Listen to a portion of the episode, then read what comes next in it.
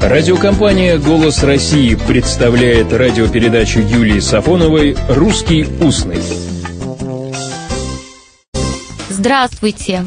Осенью, а теперь уже осень, скоро октябрь, головной убор всегда может пригодиться. Ну, не только от дождя и не только для дождя, а может быть, когда-нибудь придется кого-нибудь шапками закидывать.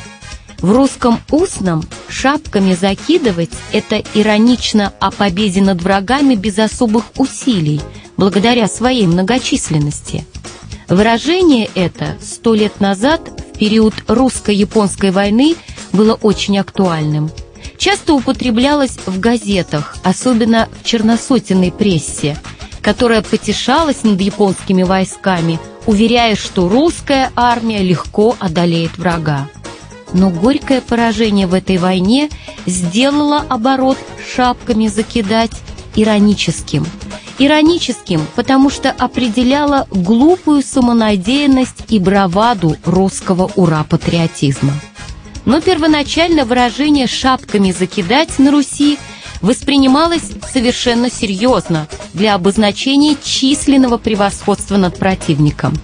Бросать шапку озимь на Руси своего рода было национальным обычаем. Этот национальный обычай мог выражать и досаду, и разудалое веселье, не зря, например, перед пляской зачастую шапку долой.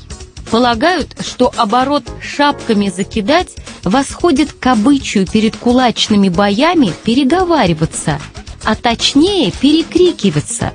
Во время такой словесной перебранки противники старались разодорить друг друга, да и себе помочь словом веселым и удалым. А вот шапка закидательства от слова сочетания «шапки закидать» появилась именно после русско-японской войны. Вот такие головные уборы и горячие головы. Голову надо беречь и от холода, и от горячности поведения. Да, как в поговорке Удаля, времена шатки, береги шапки. Конечно, лучше все делать по гамбургскому счету, то есть точно, без скидок и уступок, с предельной требовательностью к себе, во-первых. Какое отношение гамбургский счет имеет к России, к русскому языку? Выражение по гамбургскому счету в значении «без уступок» с предельной требовательностью возникло в 30-е годы 20-го столетия. В 1928 году вышел сборник критических статей Виктора Шкловского, который так и назывался «Гамбургский счет». Смысл этого названия был объяснен в краткой программной статье. Гамбургский счет – чрезвычайно важное понятие. Раз в году в гамбургском трактире собираются борцы. Они борются при закрытых дверях и завешенных окнах.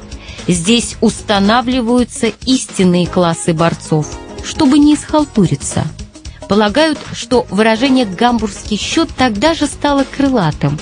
Первоначально в литературной среде, а затем получило и более широкое распространение и стало применяться при оценке общественных явлений. Через 7 лет, в 1935 году, выходит в свет роман Вениамина Каверина «Исполнение желаний», в котором было употреблено сходное по смыслу с гамбургским счетом выражение «по большому счету».